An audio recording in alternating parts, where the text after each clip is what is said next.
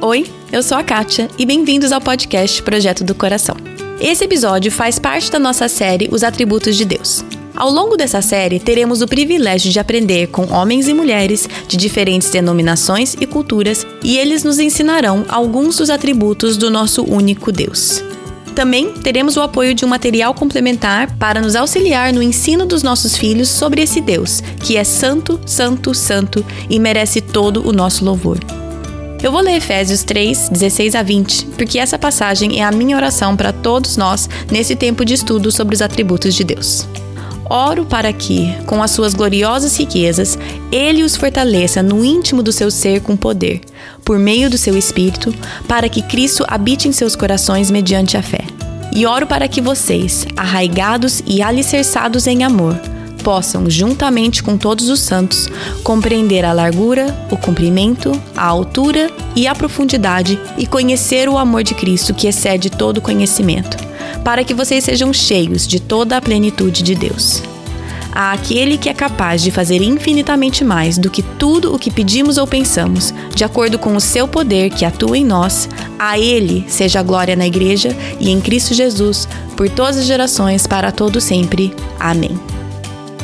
O atributo desse episódio é Deus misericordioso. E hoje vocês têm o privilégio de aprender com meu cunhado. Ele define, esclarece e também nos ajuda a desconstruir alguns dos conceitos errados que temos em relação a esse atributo. Porque a gente acha que misericórdia é uma coisa e correção é outra, né? E, na verdade, essa, essa é uma dicotomia que a gente precisa aprender a quebrar, porque, na verdade, ainda que eu esteja passando por um momento de, de privação em que eu tenha consciência de que estou sendo é, tratado por Deus ou de que estou sendo corrigido por Deus, isso é mais um sinal verificável na minha história de que Deus é misericordioso. Então, vamos lá. Deus misericordioso com Flávio Henrique. Bom, hoje eu tenho o privilégio de entrevistar o Flávio Henrique, ele é o meu cunhado, então eu tenho o privilégio de ter o meu cunhado aqui no podcast. É, ele vai falar sobre Deus misericordioso. Flávio, seja muito bem-vindo no podcast. É, o Flávio, ele é pastor, ele é diretor acadêmico de uma da Faculdade Teológica Sul-Americano, de Londrina, né? Casado Isso. com a minha cunhada, com a irmã do meu marido. Enfim, Flávio, seja muito bem-vindo. Obrigado, Kátia. Eu quero te agradecer pelo convite e dizer também da minha alegria de participar desse tempo aqui com você, de poder contribuir de alguma forma com o seu ministério, que eu sei que tem já alcançado a vida de tanta gente, abençoado a vida de tanta gente. Espero que esse seja um tempo também de aprendizado para nós todos. Hum, sim, Flávio, muito obrigada. É, você pode começar se apresentando um pouco? Eu falei um pouquinho do que você faz, mas uhum. se apresenta um pouquinho para quem está ouvindo, Família, uhum. ministério, trabalho, enfim, dá uma, uma geralzona aí pra gente, por favor. Tá legal. Eu sou, então, é, o Flávio, sou, moro aqui em Londrina, aqui no Brasil, no Paraná. Sou casado com a Aline, sou cunhado da Kátia. A Aline, minha Isso. esposa, é irmã, é irmã do Thiago, meu cunhado. E aqui em Londrina, sou casado com a Aline já há 16 anos e nós hum. é, temos duas filhas, a Nicole de 12 e a Isabela de 9 anos. Vai fazer 9 agora, daqui 15 dias. Isso, é, já vai estar com 9 na hora que sair o episódio. É, é. Ah, uma experiência até engraçada, porque a Nicole agora começou a frequentar a reunião de adolescentes da igreja e eu fui levá-la pela primeira vez no último sábado, então meu coração bateu de forma diferente. Ai, ai, ai. Ela tá, tá precisando, tá a gente já falou sobre isso, né? Tá precisando do é. apoio aí do cunhado, do meu marido, do Thiago, exatamente, né? Exatamente, exatamente. Pra dar uma assustada nos, nos urubuzão. É, se tiver alguém nos ouvindo aí que tem alguma técnica a respeito de como assustar assustar garotos Afastar. adolescentes, pode mandar um e-mail para mim.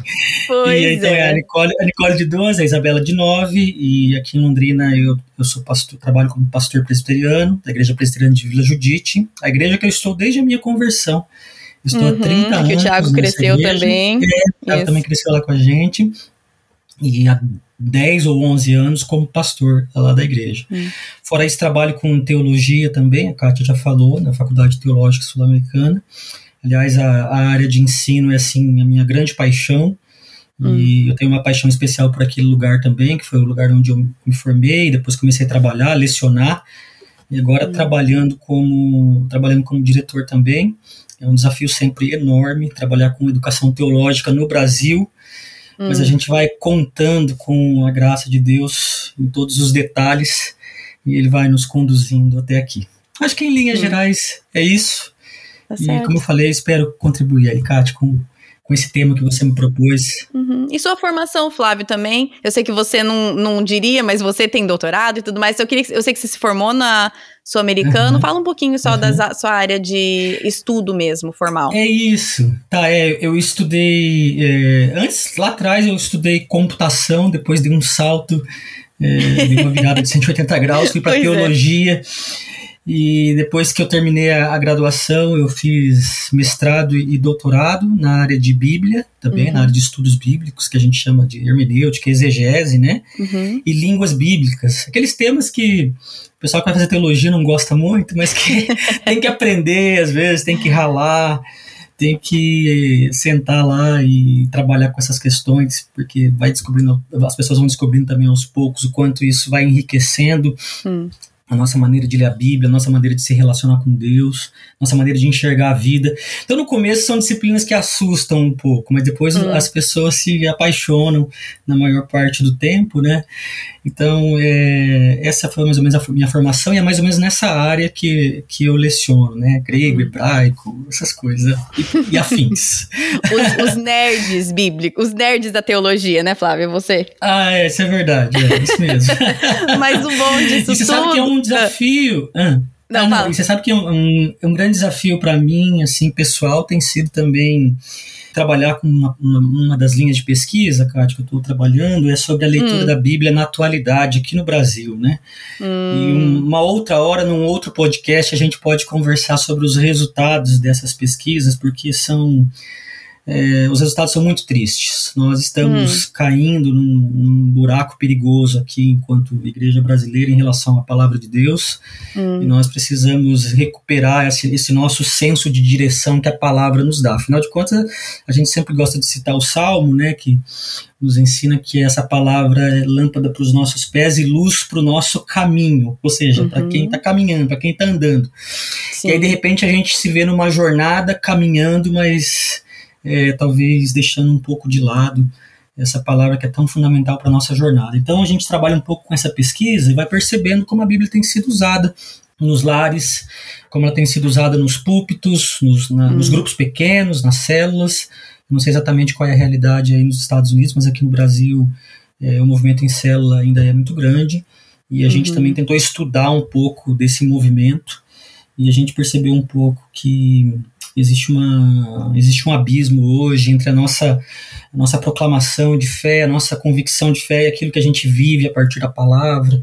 Uhum. Eu acho que a gente tem que caminhar como igreja, como instituição teológica também, é, nessa tentativa de quebrar um pouco aquilo que eu chamo também de um certo analfabetismo bíblico, que tem sido uma realidade uhum. aqui no Brasil.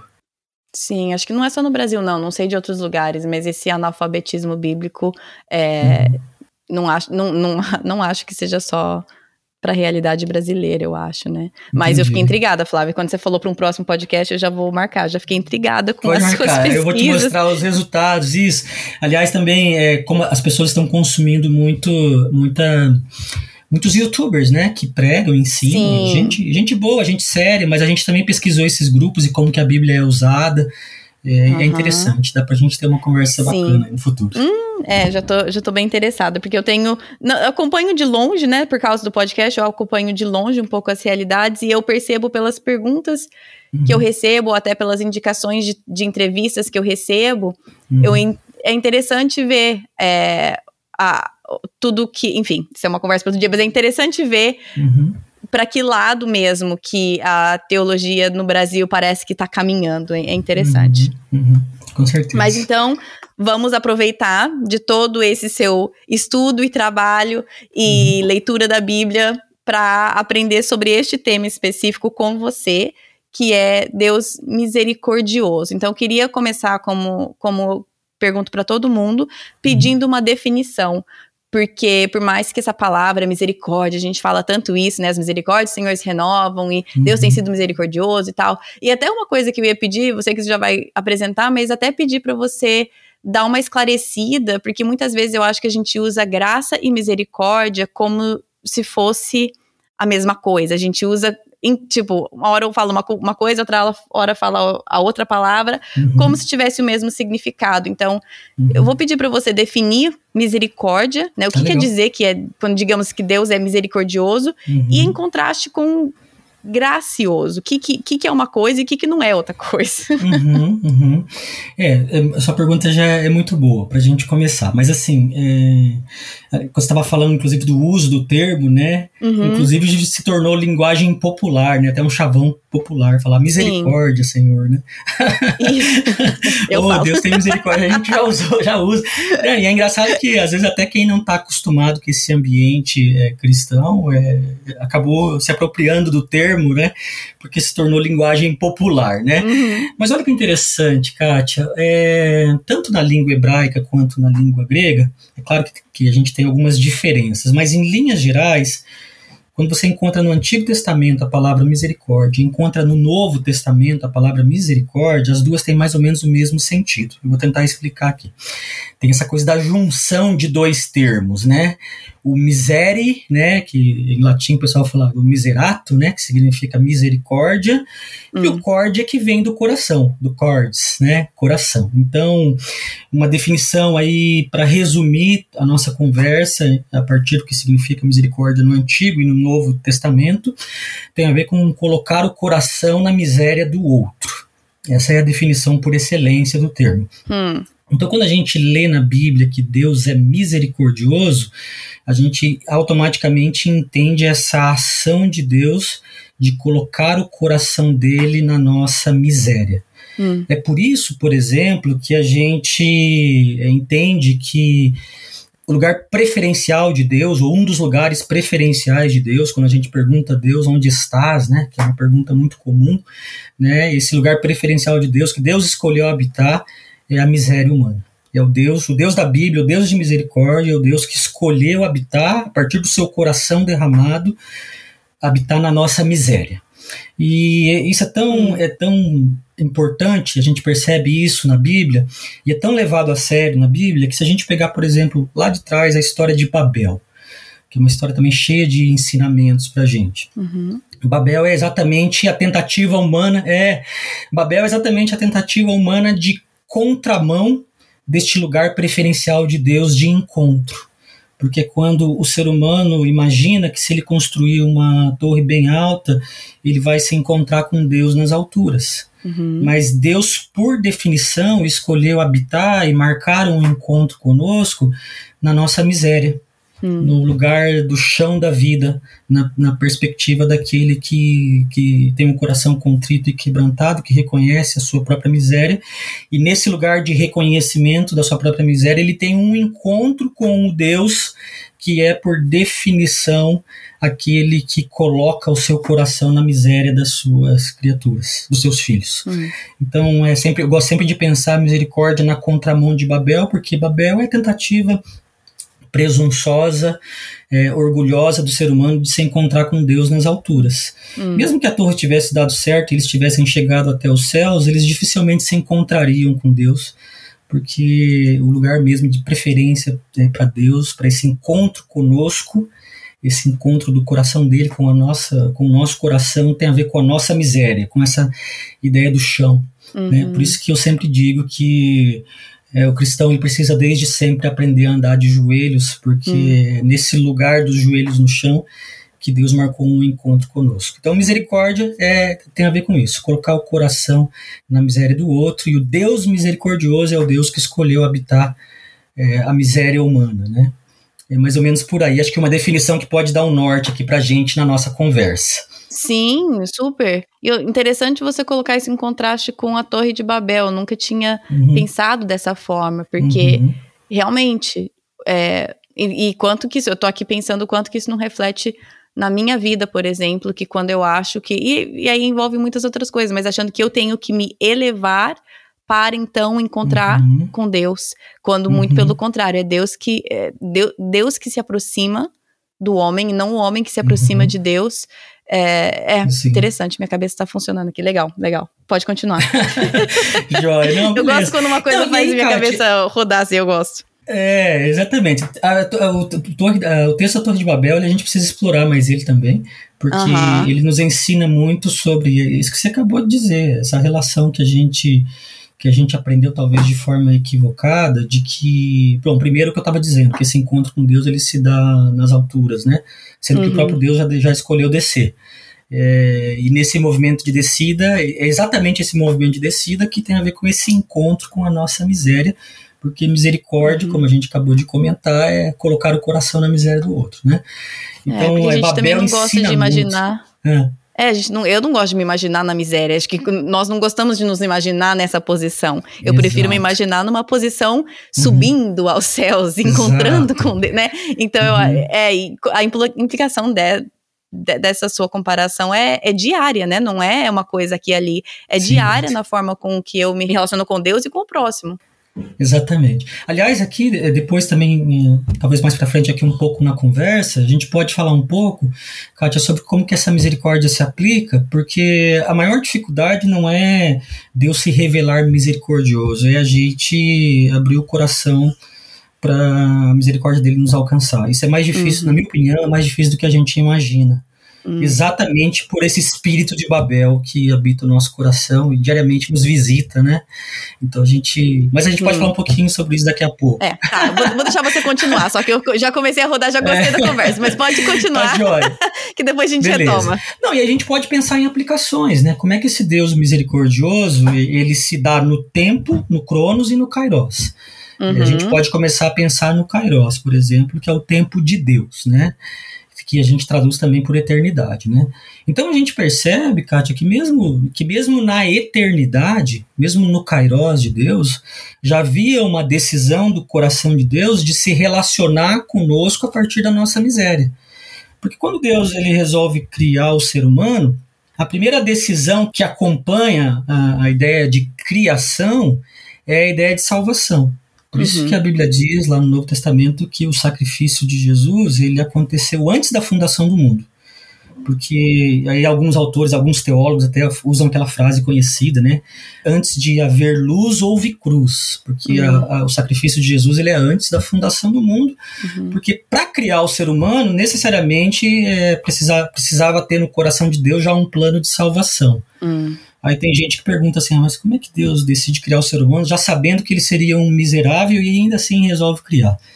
E aí, na nossa visão limitada da vida e de Deus, é só o amor que pode responder a isso. Eu é. sabia que as minhas filhas iam me frustrar algumas vezes, mas nem, nem por isso eu, eu segui, deixei de seguir em frente com o meu plano de ser pai. Uhum. Porque o amor por aquelas que ainda eram um sonho na minha cabeça uhum. É, era, era maior do que a compreensão que eu tinha que também eu ia me frustrar. Né? E eu Sim. acho que essa metáfora serve porque Deus decide criar sabendo que possivelmente nós erraríamos, possivelmente entendendo que nós extrapolaríamos os limites do jardim, mas ainda assim decide criar por amor. Mas para que ele pudesse criar, já era necessário que houvesse ali um plano salvífico. E toda a hum. ação salvífica de Deus ela é fruto de misericórdia. É só o Deus que conhece o coração humano e conhece a miséria humana e decide morar ou decide habitar esse lugar da miséria humana, é o Deus que pode então criar. Então, sempre quando eu penso na misericórdia de Deus, eu penso que ela é anterior à fundação do mundo. Interessante que o, Tozer ele coloca isso, ele fala sobre como Deus sempre foi quem ele é, né? Não é que a uhum. misericórdia de Deus surgiu, esse atributo de Deus surgiu após a queda. Não, porque Deus não muda, Sim. Deus é imutável, ele sempre foi. Então, assim, muitas vezes eu penso assim que aqui isso talvez então foi em função da, do pecado do homem, mas isso que você estabeleceu, eu acho importante uhum. que você já tenha colocado isso no começo, porque nós precisamos entender que Deus é Deus, não é quem Deus é, não é dependente uhum. de mais nada. Então, ou seja, a misericórdia de Deus não é dependente do nosso pecado ou da nossa necessidade pela misericórdia dele, né?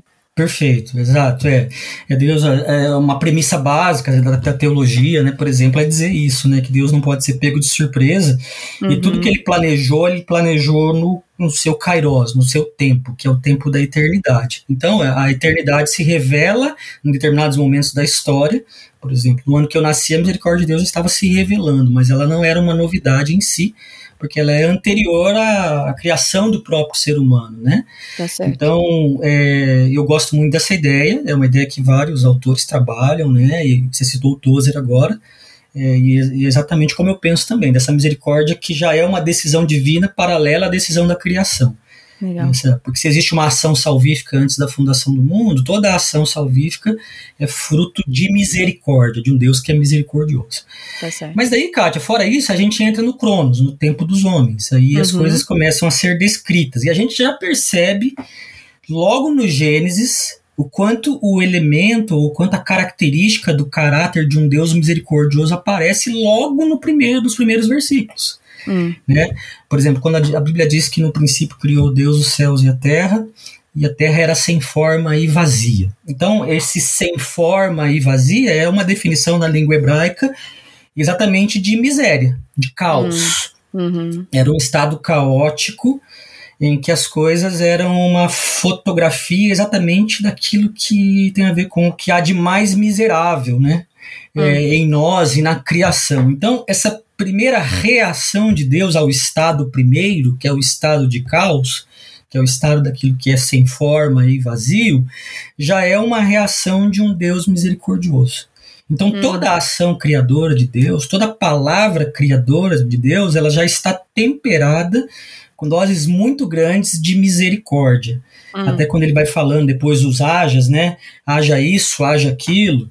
Isso são sempre reações ao, ao caos, ao que era caótico, ao que era miserável, e ele já vai então revelando o seu caráter de um Deus que vai se interessando pela, pela história dos seres humanos, que são suas, até então suas criaturas, e ele já vai se revelando como um Deus misericordioso, porque diante do caos ele diz: haja luz. Hum, ele, não, ele não se conforma ao caos.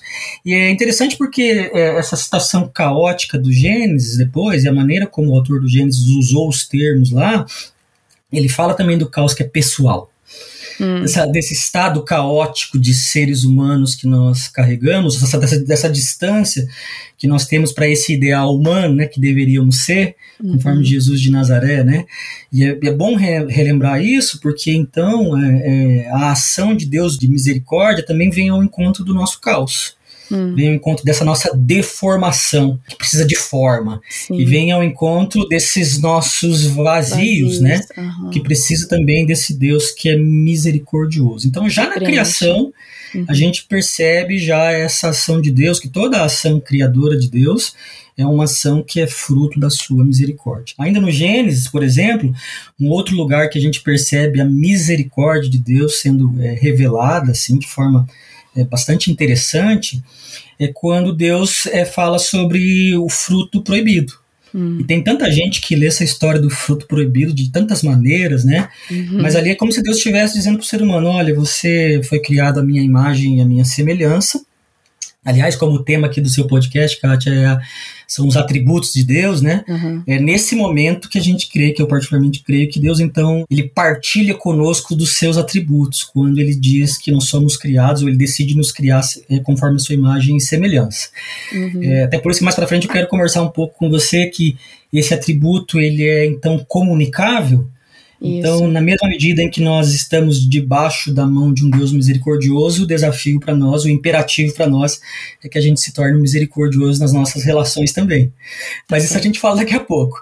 Isso. Mas quando Deus fala sobre o fruto proibido, ali a gente tem um imperativo de limite. É um lembrete para o ser humano: olha, você foi criado segundo a minha imagem e a minha semelhança, mas você precisa se lembrar que você é um ser limitado. Uhum. E esse, essa lembrança de Deus a respeito dos nossos limites já é um diálogo de um pai com um filho preocupado com um filho limitado, já é uma ação de misericórdia tentando poupar o seu filho. É, a gente sabe depois dos desdobramentos disso, mas eu acho muito bonita aquela passagem também da proibição, que tem muita gente que lê a proibição como uma coisa pejorativa, ruim, uhum. mas para mim, especialmente, eu sempre gosto de ler como essa lembrança de Deus, lembrando os seres humanos que nós temos limites. Uhum. Que toda vez que a gente extrapola os nossos limites, nós voltamos para o caos. Uhum. Né? Sim.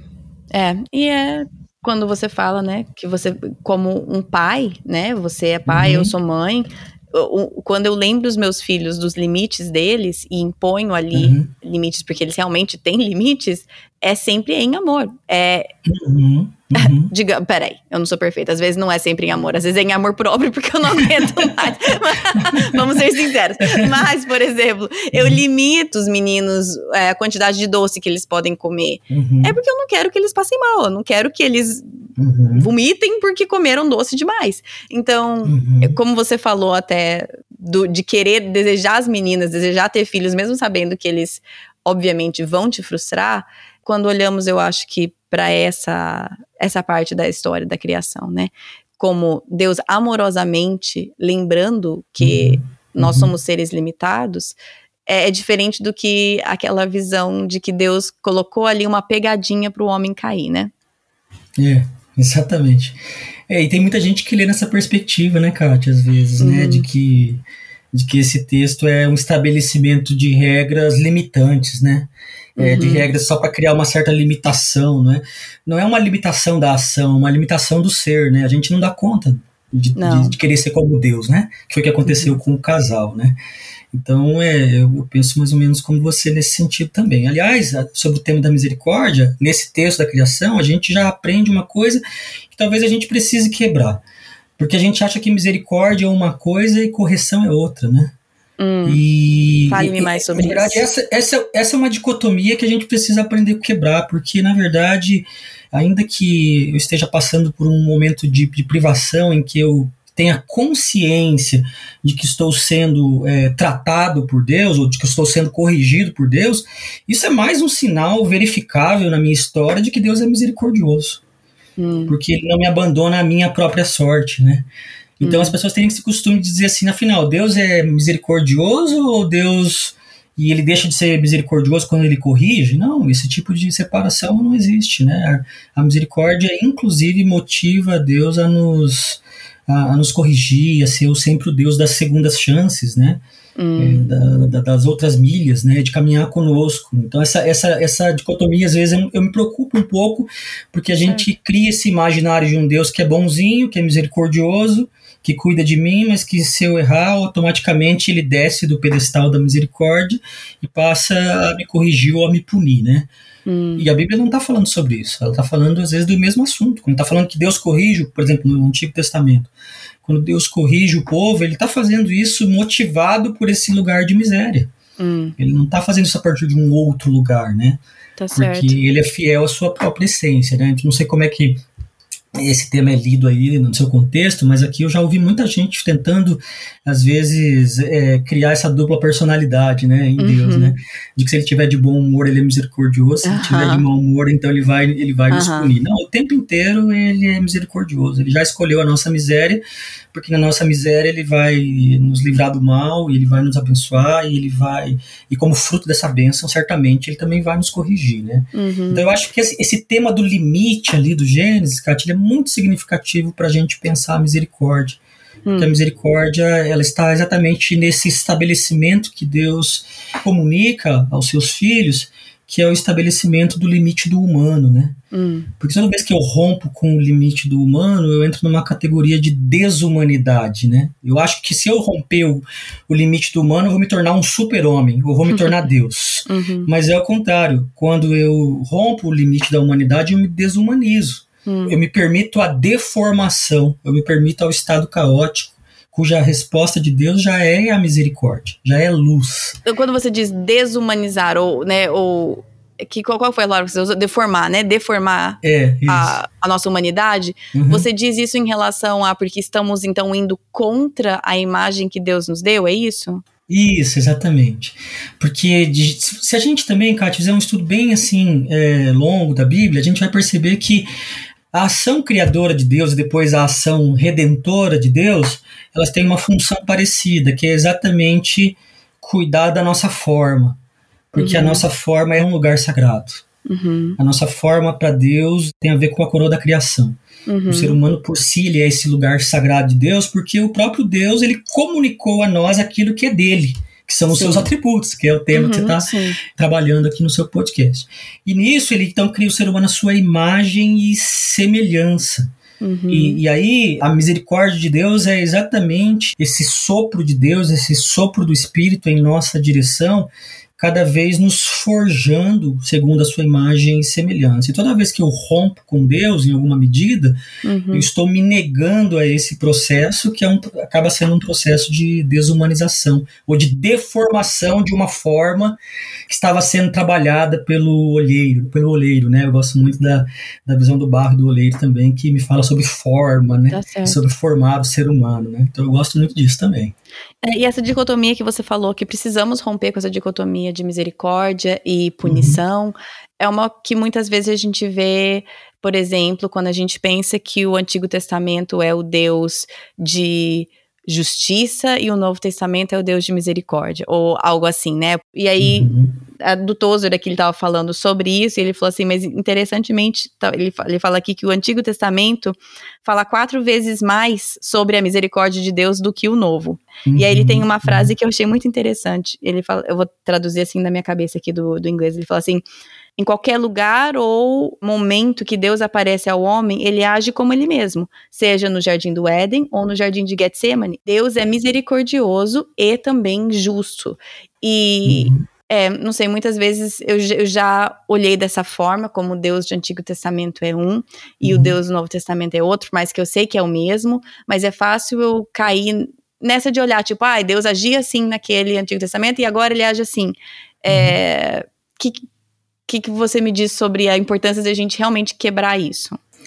É, eu, eu diria o seguinte, Kátia, que é, isso é próprio do humano, a gente projetar em Deus, às vezes, as nossas características. É uhum, é impressionante, uhum. porque... E por que, que isso acontece? Porque a nossa, a nossa visão de Deus, a nossa compreensão de Deus, ela é muito limitada. Paulo uhum. dizia, ele chegou num determinado momento da sua vida, do seu ministério, que ele chegou à seguinte conclusão: quem é que pode conhecer a mente de Deus?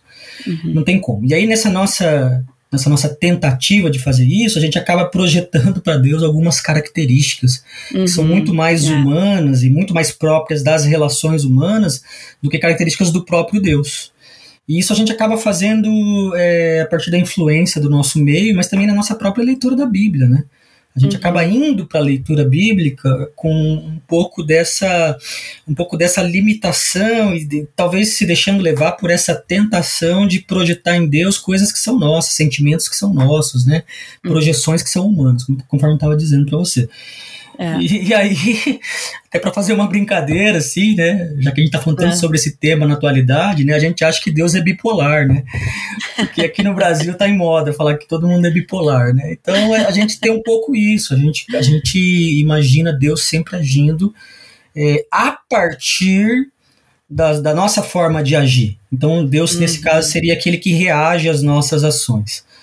Uhum. Deus, acho Se eu sou regida das minhas emoções, Deus também é. deve ser, né? É, exatamente. E Deus é, né, Kátia? Eu acho que essa, essa é essa é uma, da, uma consciência que a gente precisa ter da revelação de Deus, que Deus é e pronto. E ele é, uhum. ele não é homem para que minta, ele é fiel não apenas às coisas que ele diz, mas também à sua própria natureza, fiel ao seu próprio caráter. Então, toda a ação de Deus é fruto é, da misericórdia de um Deus que resolve é, que resolve se encontrar com a nossa miséria, mesmo tá quando ele está me corrigindo, mesmo quando eu estou de alguma forma sendo tratado por ele, mesmo quando eu estou no deserto. E eu gosto de pensar muito em Jesus nessa relação é, e na, na, humanidade de Jesus, porque o próprio Jesus na cruz ele tem um pouco desse sentimento que nós temos às vezes, que nos momentos difíceis da vida a gente talvez esteja passando por um estado de abandono. Eu, eu gosto muito daquela frase de Jesus, e algumas pessoas também confundem aquela frase, achando que Jesus, naquele momento, de alguma forma, é, perdeu um pouco a sua consciência a respeito do plano que havia sobre ele. Não, ele apenas expressou a sua humanidade.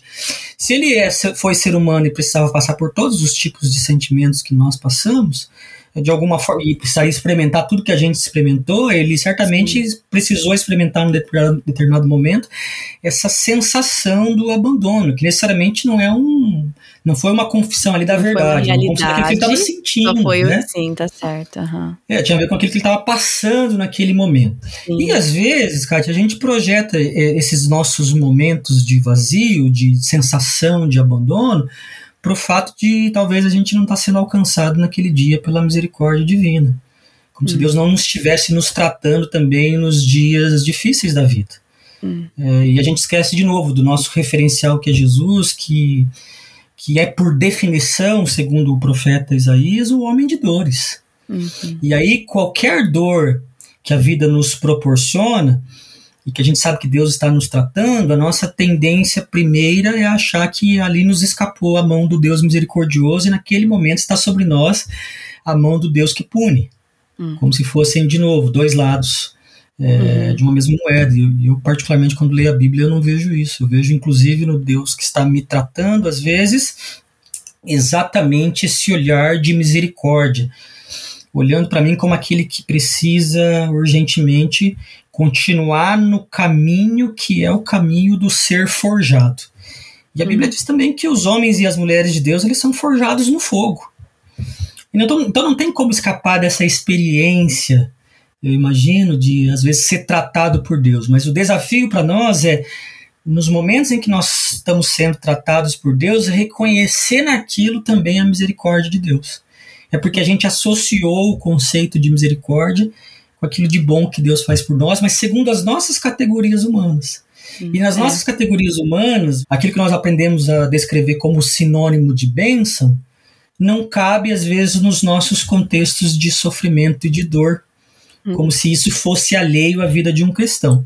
De novo, eu não sei como que é aí nos Estados Unidos, mas no Brasil nós temos um movimento que não para de crescer, Kátia, que é da teologia que nós chamamos de teologia triunfalista uhum. que ela uhum. nega várias características que são próprias da nossa jornada. Sim. Tentação, uhum. sofrimento, dor. E aprender a reconhecer Deus nessas coisas, nestes lugares de vulnerabilidade. É. Minha relação com Deus ela não acontece só a partir desse lugar de, de prazer, só a partir de uma, uma lógica hedonista, né, de que Deus Sim. me abençoa me fazendo feliz, alegre. Uhum. Não, os encontros mais marcantes que nós temos com Deus ele acontece no deserto. Uhum. Não tenho dúvida disso. Os encontros é. mais marcantes são os encontros da dor, da separação. É, então, e é nisso que a gente, na minha opinião, a gente experimenta a misericórdia de Deus, talvez numa nova dimensão. Hum, sim, é porque o que você falou, né? A gente entende misericórdia como a remoção de situações desagradáveis, de desconforto, de sofrimento. Exatamente. E isso é a nossa uhum. compreensão equivocada do que é misericórdia, né? Uhum.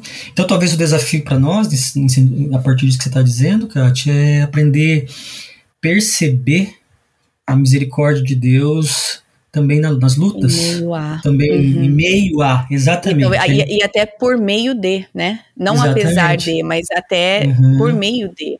Exatamente. Porque afinal de contas, esse Deus é o Deus que é, que se eu passar pelo fogo, ele não necessariamente me livra imediatamente do fogo, mas passa pelo fogo comigo. Sim. Né? É. É, e assim, é, esse conceito ele vem sendo de alguma forma quebrado aqui na teologia brasileira triunfalista, hum. esquecendo, por exemplo, o exemplo de Jó, né, que é um dos, um dos meus personagens favoritos da Bíblia, e que também é, o, o livro de Jó a gente vai ligando um assunto no outro, né, Kátia? É assim mesmo, Flávio, é assim que eu gosto. então tá. Não, e a gente vai lembrando do Jó, porque Jó foi um escândalo para sua época, porque é, ninguém concebia a ideia de que um homem justo pudesse sofrer.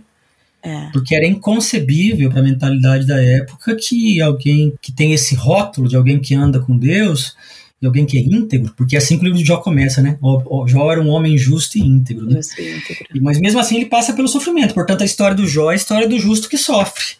Sim. O que para a época foi um escândalo. E para nossa teologia atual brasileira, infelizmente parece continua sendo um tá escândalo, tá... né? Exatamente, exatamente. O é, sofrimento é a ausência da misericórdia, né? Uhum. E, e aí eu posso te dizer que assim, aprender a reconhecer a misericórdia de Deus nos nossos lugares mais sombrios, mais dolorosos da alma, é o exercício mais difícil. Hum. Mas ao mesmo tempo, eu não tenho dúvida que é o lugar em que o Espírito de Deus mais se manifesta. Não porque ele não se manifeste também quando ele coloca no nosso coração esse espírito celebrativo. Claro, claro. Mas é, mas é porque a Bíblia também já disse que a gente aprende mais com o luto do que com a festa. A Bíblia diz que é melhor uma casa onde existe luto do que uma casa onde existe festa. Hum. Porque na casa em que existe luto, a gente para um pouco com essa nossa vida frenética e pensa um pouco na vida, né? Uhum. Porque a vida, a vida não é para ser vivida no piloto automático, né? A gente precisa aprender a viver, viver e refletir o tempo inteiro, né? Uhum. Então o luto é esse lugar da reflexão. E aí no lugar da reflexão, que é o lugar do silêncio, né? É o lugar onde estamos no chão e reconhecemos a nossa miséria. Não estamos lá construindo a torre, né? Exatamente, exatamente. Enquanto eu vivo só a partir das minhas alegrias, eu estou no espírito de Babel, né? É. Quando eu estou fora desse espírito de Babel, então eu estou no chão, na minha miséria, tendo que viver e conviver com ela, mas é lá que Deus marcou um encontro comigo. E esses encontros são marcantes, eu diria. Espírito de Babel, usarei essa frase. tá, se você só, assim, só para falar fechar aqui a questão do AT, porque eu falei também do, da questão da misericórdia que vai se revelando no AT. E aí, cara, tem uma Isso. frase ainda nos textos da criação que também é muito significativa para nós que é no momento então que, que a Eva cede à pressão, o Adão também cede à pressão da serpente, eles comem do fruto proibido, e imediatamente a Bíblia diz que eles são tomados, o texto lá diz assim, eles são tomados pelo medo e eles se escondem. E aí, é, talvez a reação que uhum. nós esperaríamos de Deus, a partir de novo das nossas projeções, é de um Deus então que imediatamente virasse as costas. Mas aí aparece na Bíblia uma das frases mais bonitas, uma das perguntas mais bonitas que eu já li. Que Deus, mesmo sabendo de todas as coisas, porque Ele é onisciente, ainda assim ele faz uma pergunta que é uma pergunta redentora: Onde estás? Uhum. Onde é que você foi? Onde é que você se escondeu? Onde é que, onde é que você está? E, e é muito interessante porque ali o medo também se configura Kátia, como uma espécie de divindade. É a primeira vez na Bíblia que a gente encontra um caso de idolatria. Porque o hum. texto bíblico diz que ele foi tomado pelo medo e é tomado pelo medo de Deus. Não é um medo que eu tenho, por exemplo, de altura, que você talvez tenha de barata. Não, não sei se você tem medo de barata. eu tenho de altura, por exemplo. Medo, mas eu não sou fã. Eu não sou fã.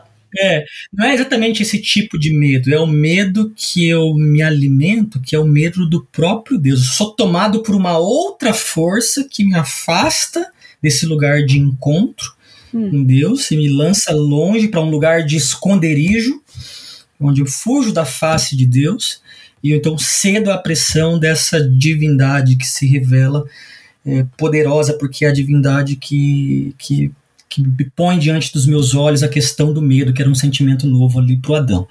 E mesmo assim, mesmo diante de um, de um desobediente, de um idólatra que prefere os esconderijos ao invés do lugar da miséria para esse encontro, hum. mesmo assim Deus vem com essa pergunta redentora: onde estás? Hum. Onde é que você está? Olha, Flávio, eu tô, eu tô ignorando a torta e direita todos os ganchos que eu quero puxar com você, que senão eu não vou terminar nunca mais. Eu tenho uma que eu vou puxar assim. Me explica. Claro. Que eu tô aqui, eu assim, ui, que vou perguntar isso. Ui, não, mas eu vou, senão a gente não acaba nunca. Mas quando você diz, per, você chama essa pergunta que Deus faz, onde estás? Uhum. Pergunta redentora. Eu acho uhum. que eu sei uhum. onde você quer chegar com isso, mas eu queria que você explicasse por que, que essa pergunta é redentora. Uhum. Então, essa pergunta, é, a gente costuma dizer na, na, na, leitura do texto bíblico que ela é uma pergunta redentora porque ela já vai revelando de novo a característica, a característica desse Deus que é misericordioso, que mesmo a partir de uma ação de desobediência, escolhe por si só esse Deus, que é misericordioso, ir ao encontro do ser humano que preferiu uma outra divindade, que é o medo, que automaticamente o levou para o esconderijo. Então, hum. essa ação de Deus de ir ao encontro do ser humano. Ainda que na sequência do texto venha lá a questão da, ah, da punição, vai sair do jardim, a Eva vai ter que sofrer com as dores de parto e tal, uhum. ainda assim a gente percebe nessa iniciativa de Deus, nessa pergunta de Deus, uma pergunta graciosa, uma pergunta que é fruto de um Deus que é misericordioso, que é movido por misericórdia e que de alguma forma é, é, tem por natureza essa característica do resgate daquele que está escondido. Agora, Kátia, hum. também, como eu falei, os assuntos eles vão se, eles vão se, é, é. eles vão se expandindo aqui, né? Uhum, um o que é mais interessante também, ali notar naquele texto em especial desse Deus que é misericordioso, é porque o, o, de alguma forma o Adão e a Eva, quando eles escolhem o esconderijo, é como se eles estivessem de, é, de certa forma ali também usando uma linguagem que depois no futuro se torna uma linguagem um tanto quanto religiosa, que maqueia um pouco esse nosso desejo de, de, de achar que estamos com Deus, mas no fundo, no fundo, estamos escondidos dele. Hum. Esse esconderijo acaba se tornando um lugar de proteção para a gente como se a gente precisasse desse lugar de proteção e lugar, desse lugar de esconderijo para continuar admirando Deus, para continuar fazendo parte do povo de Deus, mas para evitar o encontro com Ele.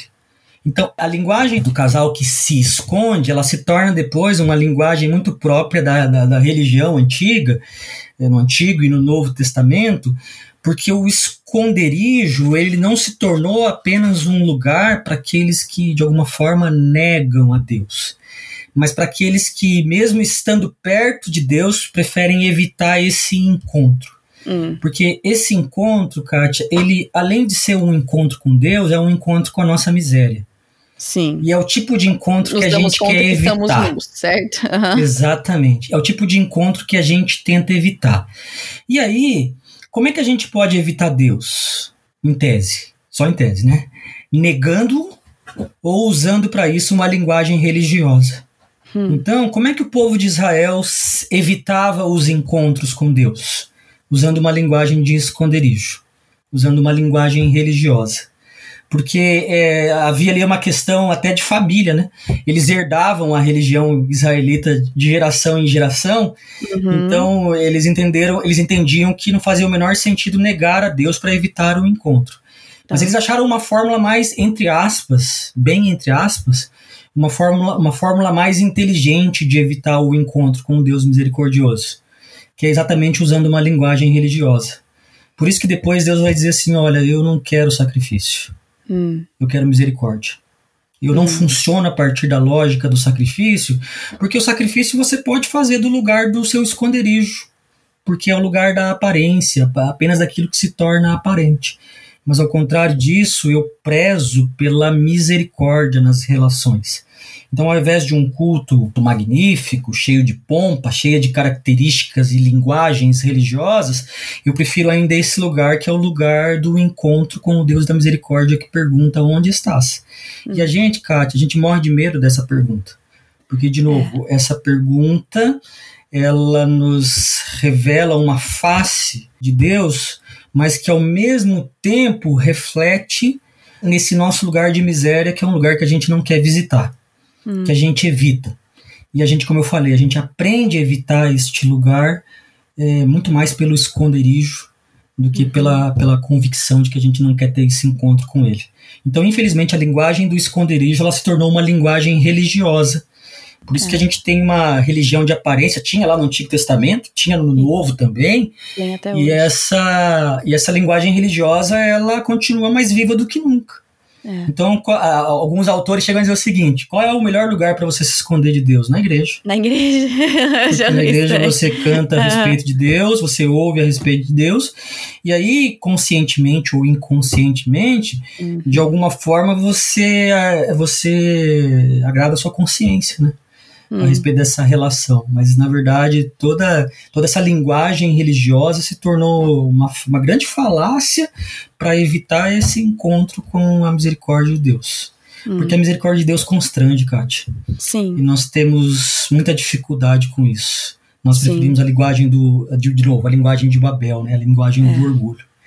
Então, aquele texto lá, para mim, é fantástico. Onde eu vejo a misericórdia de Deus? Naquela pergunta e também na reação do casal, uhum. que tem a ver com, com ser tomado pelo medo, que o verbo tomar aqui é o mesmo verbo quando Deus nos toma nos seus braços. Uhum. Então, eles se permitiram ser tomados por uma outra divindade e eles usaram o esconderijo como uma espécie de defesa.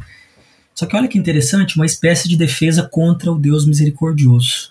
Hum. Então eu estou para te dizer aqui no nossa nosso papo que o Deus misericordioso ele assusta mais do que a gente imagina. Uhum. Que ele uhum. mexe com as nossas estruturas também. Sim, é, eu acabei, tá, tô discutindo, um, lendo e discutindo um livro com um grupo de amigas e é o Deleitando-se na Trindade do Michael Reeves e lá uhum. ele fala assim que o Deus está mais disposto a dar do que nós estamos a receber.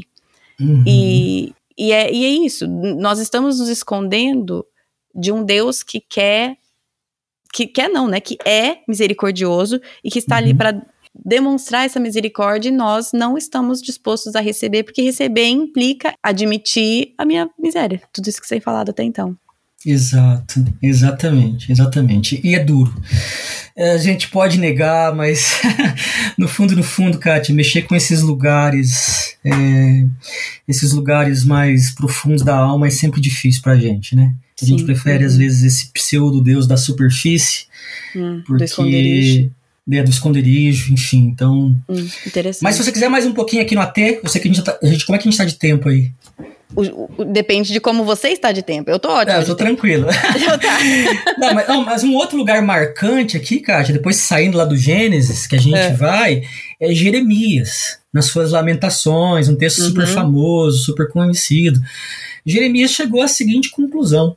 Ele não só tinha convicção de que a misericórdia de Deus era uma espécie de ação criadora, fazia parte da ação criadora de Deus, como a misericórdia de Deus também é o que sustenta todas as coisas. Uhum. Por isso que ele chegou à seguinte conclusão no capítulo 3 das Lamentações: a misericórdia de Deus é a causa da gente não ser consumido.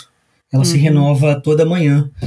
Porque ele entendeu que se nos faltasse misericórdia, então toda a vida se tornaria uma grande impossibilidade. Uhum. Agora, talvez o que a gente a gente cometa um pequeno equívoco aqui é que a gente lê lamentações assim: a misericórdia é, de Deus é a causa de nós não sermos consumidos, porque se nos faltar misericórdia, Deus vai nos consumir. Ele também está dizendo isso, mas ele está dizendo ao mesmo tempo que se nos faltar a misericórdia de Deus, a gente nem precisa que Deus nos consuma. Nós vamos nos autoconsumir, nós vamos nos autodestruir e vamos hum. destruir os, o outro também. Então, quando ele fala de sermos consumidos, pode ser o ser consumido por Deus, pelo próprio Deus, se lhe faltasse misericórdia, mas se eu também não tivesse essa ação de Deus que é sobre mim, de um Deus que é misericordioso, que sopra do seu espírito diante do meu caos, talvez eu me tornasse uma bomba relógio para mim mesmo. Hum. E possivelmente eu me tornaria não uma bomba relógio, mas uma bomba atômica para as pessoas que convivem comigo. Hum. Então, se não fosse essa ação misericordiosa de Deus sustentando o universo, sustentando a minha vida, sustentando o meu ser, é bem provável que a vida se tornasse uma impossibilidade, não porque Deus resolvesse dar cabo da minha vida. Eu mesmo faria esse trabalho. Hum. E talvez faria isso com as pessoas que estão à minha volta. Aliás, quando nos falta a apropriação devida da misericórdia de Deus, é exatamente isso que a gente faz. É isso a gente, que a gente se mata cada pessoas. dia um pouquinho e, e a gente vai matando as pessoas. Também. Vai o tempo é. inteiro matando as pessoas também. Então, a misericórdia aqui é um contraponto com a morte. Só que é interessante porque ela não está falando de uma morte física, até porque a Bíblia gosta sempre desse trocadilho, no texto de Gênesis que a gente acabou de conversar mesmo, né? A gente percebeu uhum. isso, né? É, o dia que você comer desse fruto, você vai morrer. Uhum, mas, mas a gente percebe que não, é, não foi uma coisa assim instantânea. não imediatamente. Eles, é, eles experimentaram a morte em todas as dimensões, né? E talvez a pior uhum. de todas, Kátia, que é a morte em vida, né? Uhum. Então, é, que é carregar esse espírito de morte ainda que respirando. Uhum. Então, é, quando nos, o Antigo Testamento quer nos ensinar a partir das lamentações de Jeremias, e é interessante ler o capítulo 2 também. Porque o capítulo 2 ele está literalmente lamentando. A vida estava um caos. Uhum. E ele se lembra: olha, apesar do caos, a misericórdia de Deus é a sua ação em meio ao caos. É o so a misericórdia de Deus é o sopro de Deus diante do caos causado pelo ser humano e a resposta de Deus contra a morte. Depois Paulo vai trabalhar isso também. Que a morte pode ser de alguma forma repreendida porque existe uma ação misericordiosa de Deus, uma ação redentora de Deus em andamento. Mas, hum. só voltando lá nas Lamentações, é, a misericórdia de Deus é a causa da gente não ser consumido mesmo. Enquanto a misericórdia de Deus está agindo, que a gente não se mata. Mas ainda que a gente não faça isso fisicamente, quando nos falta um, um derramar-se sobre essa ação misericordiosa de Deus, um derramar-se sobre essas águas é, purificadoras da, da, misericórdia sobre nós, nós estamos em vida, mas alimentando sempre esse espírito da morte nas uhum. nossas relações conosco mesmo, na nossa relação com Deus. E a gente acaba, inclusive, fazendo isso, que é matando o outro, às vezes até em nome de Deus. Uhum. Então, a misericórdia, eu não tenho dúvida também que o Deus misericordioso, ele o é assim por natureza, porque a misericórdia dele é o que sustenta o universo, é o que sustenta todas as coisas. Se um dia Deus resolver tirar a sua mão de misericórdia é, da humanidade, é, certamente nós vamos, a, nós vamos experimentar a morte em outras dimensões e a gente vai ter um problema sério com isso. Uhum. E aí, e... se você me permite, se você quer perguntar, eu vou pro Novo eu... Testamento. É, não, eu vou, eu vou, vou perguntar uma coisa aqui para você rapidinho. Assim, rapidinho, até parece que essa resposta é rapidinha. Não é, mas eu quero ouvir um pouquinho de você sobre. Porque. Uhum. É, e talvez você queira falar sobre isso depois de você falar do Novo Testamento, mas é, já quando sair esse episódio seu, já vamos ter falado sobre justiça tanto uhum. a justiça quanto a retidão de Deus. Então, eu uhum. queria perguntar: a, a, a, misericórdia de Deus, ela uhum. compromete, assim, obviamente não, mas por que, como que a misericórdia de Deus não compromete a sua justiça? Então, Kátia, essa também foi uma, é, essa também é uma, uma grande discussão a respeito da, da misericórdia de Deus e como que ela se revela em contraponto exatamente ao fato de Deus ser um Deus justo. E uhum. aí a gente tem muita gente que pensa diferente esse tema, é um tema como você falou na sua pergunta, é um tema, um tema amplo, e a gente tem pessoas que têm olhares diferentes a, a, a respeito desse tema. Sim. Mas eu diria o seguinte, eu, talvez eu volte um pouquinho numa questão que a gente já passou por ela, que é pensar que toda a ação de Deus ela é fruto da sua misericórdia, e a sua misericórdia está intimamente é, ligada à sua justiça.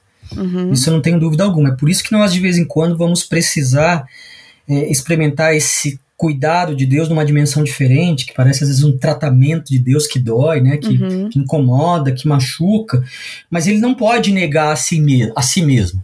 Uhum. E nessa de não poder negar a si mesmo, ele também necessariamente é fiel à sua justiça. Sim. E o que a gente costuma pensar a esse respeito é que em determinado momento da história dos seres humanos, é, a misericórdia deixa de, vai deixar de ser uma possibilidade. É, e não porque Deus deixou de ser misericordioso, mas porque nós vivemos uma vida inteira, pegando um gancho com o que a gente conversou, preferindo os nossos esconderijos. Hum. E aí a gente pode chegar num determinado momento da nossa vida de um encontro com Jesus, onde Jesus vai olhar para nós e dizer assim: Eu não conheço você, eu lamento muito mas eu não te conheço. E aí a gente vai dizer assim, ó, oh, mas em teu nome a gente fez tanta coisa. Uhum. A gente evangelizou, expulsou demônio, a gente fez tudo que a gente poderia fazer. Mas ele falou assim, eu lamento não conhecê-los. Mas uhum. por quê? Porque a gente não habitou o mesmo espaço que, os, que é o espaço preferencial de Deus que é o encontro com o ser humano nas suas misérias. A gente evitou esse lugar uma vida inteira.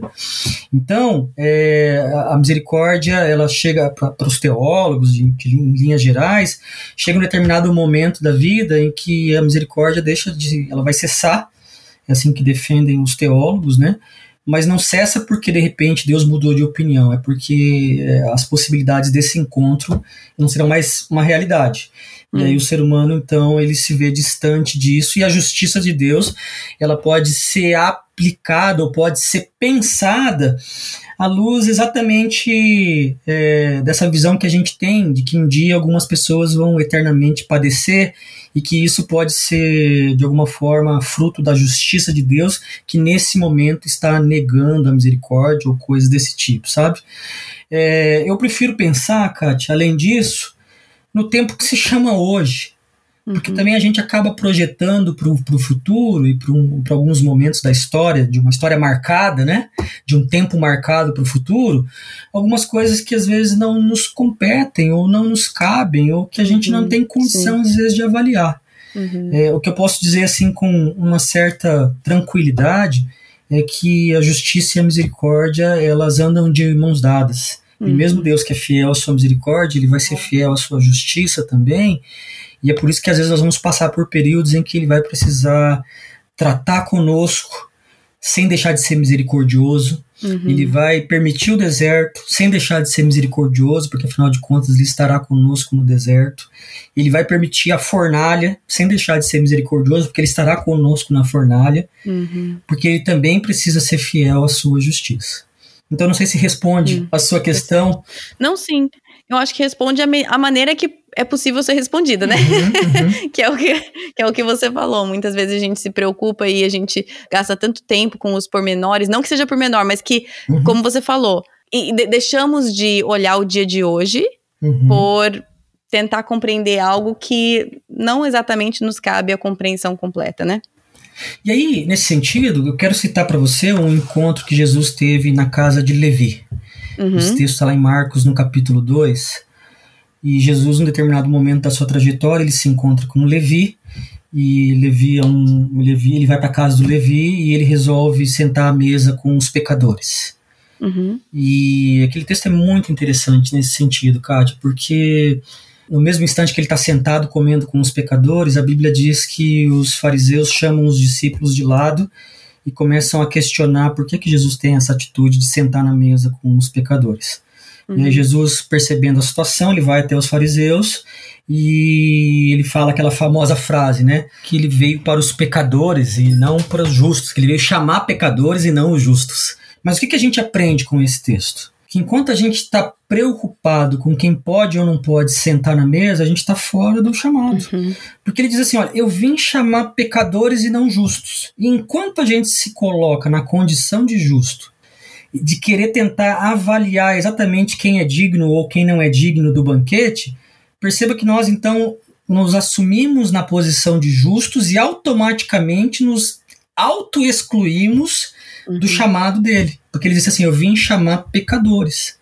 Então, uhum. às vezes, a gente se ocupa muito com esse tipo de, de, de, de, avaliação a respeito, às vezes, da misericórdia de Deus, da ação uhum. de Deus, de ficar tentando rotular ou ficar tentando identificar quem é digno, quem não é, quem vai receber, quem não vai receber misericórdia, que a gente, uhum. inclusive, deixa de perceber que a gente perdeu uma grande oportunidade de se sentar na mesa com ele.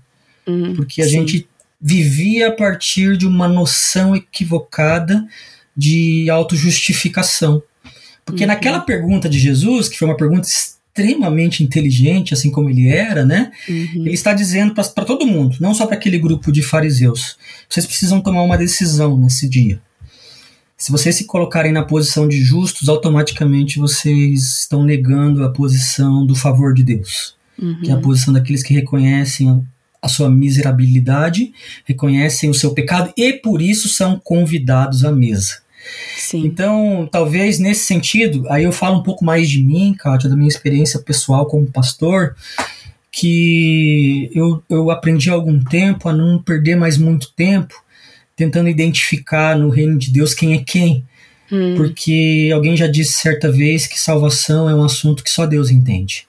Uhum. E que todas as vezes que a gente. Todas as vezes que a gente tenta ocupar esse lugar, a gente vai ferir as pessoas, a gente vai machucar as pessoas e a gente ainda corre o risco de não sentar com Jesus na mesa, hum, que é o sim. lugar de intimidade por excelência.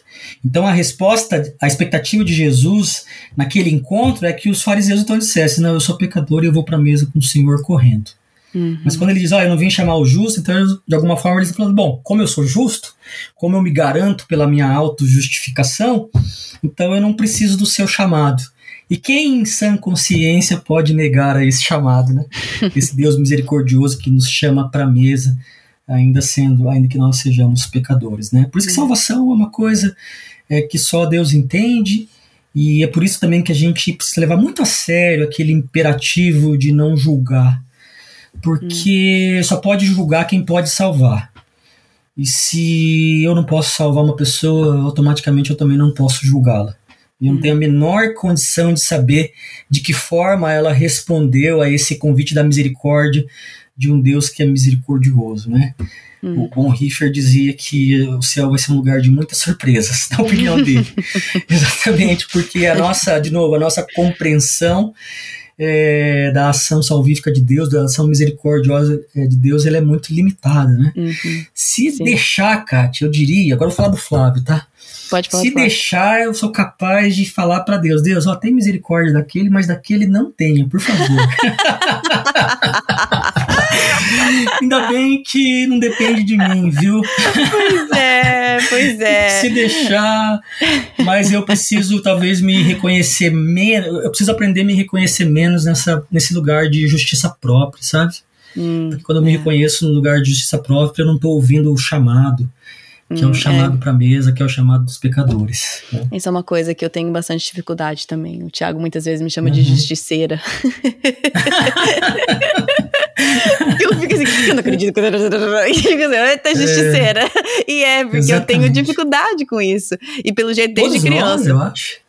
Não, antes de entrar aqui com você pra, pra gente conversar, é. eu acabei de presenciar uma situação que eu fiquei louco. É. E é isso, e aí a gente é. age, age ou pensa a partir do nosso Sim. senso de justiça, né? É, e poucas Mas o nosso senso de justiça é o nosso inimigo, né, Kátia? Esse é talvez um dos, dos, dos nossos Demais. maiores inimigos, inclusive para nossa relação com Deus. É, porque alimenta o né? meu orgulho, né? E orgulho aí é. você já viu, né? Então, assim, é, poucas pessoas veem muito esse meu lado, porque eu não falo muito. Mas quem me uhum. conhece bem como o Thiago sabe e uhum. vê, e graças a Deus aponta isso na minha vida para que eu possa me arrepender uhum. e pedir perdão, porque é, é uma coisa bem difícil, porque esse meu lado justiceira é, alimenta uhum. também o meu orgulho, e como uhum. você bem colocou, é, eu então abro mão de estar ali sentado na mesa como com Jesus porque eu uhum. estou me auto-justificando, né? Então. Uhum. Ou é. eu fico ocupado com outras coisas, né? Distraído uhum. com outras coisas. Uhum.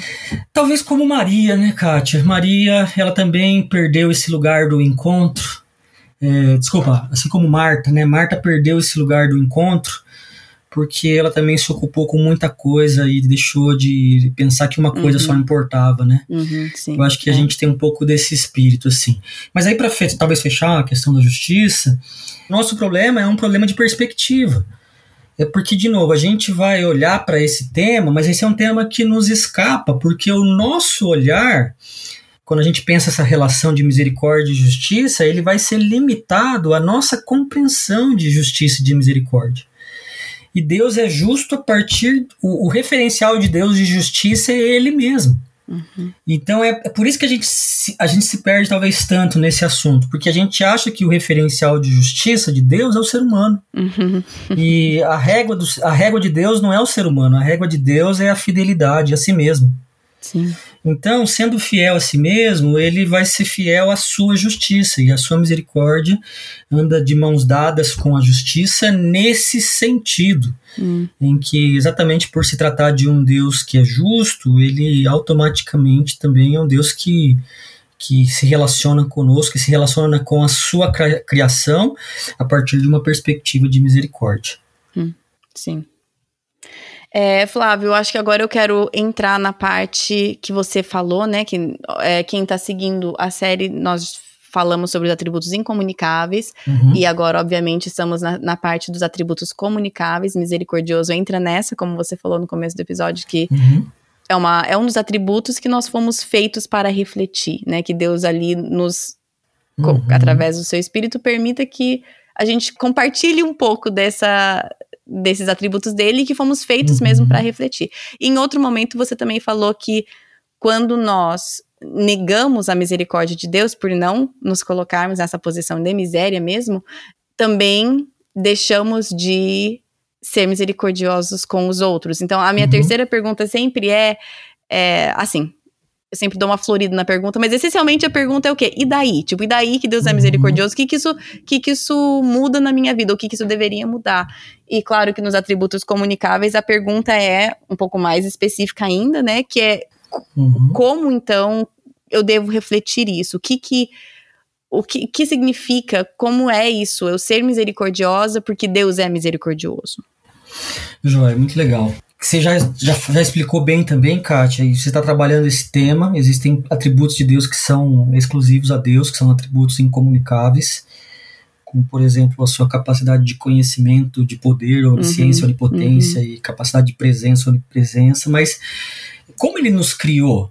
É, é, segundo a sua imagem, conforme a sua semelhança, ele então, o que, que acontece nesse momento? Ele exatamente está compartilhando conosco algo que tem a ver com a sua natureza. Hum. Então, várias características que nós vamos encontrar a respeito de Deus na Bíblia, inclusive a característica da misericórdia, ao mesmo tempo que ela é uma dádiva e nós a recebemos, é, ela se torna para nós também um paradigma a respeito do tipo de ser humano que nós devemos ser.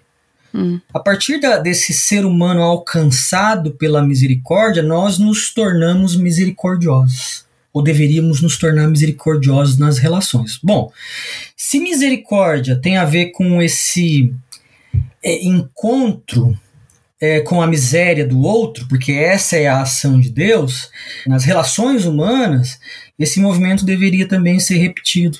Uhum. Ou seja, qual é a melhor forma de me relacionar com o meu próximo, ou me relacionar com o outro a quem eu preciso aprender a chamar de próximo, com o outro a quem eu preciso aprender a chamar de irmão. A única possibilidade de uma relação sadia com uma outra pessoa é também nesse lugar chamado misericórdia.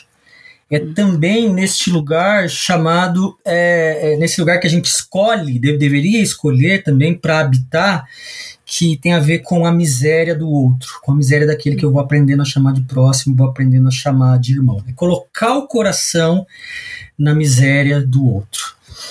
Esse talvez seja o nosso maior desafio, Kátia, como seres humanos.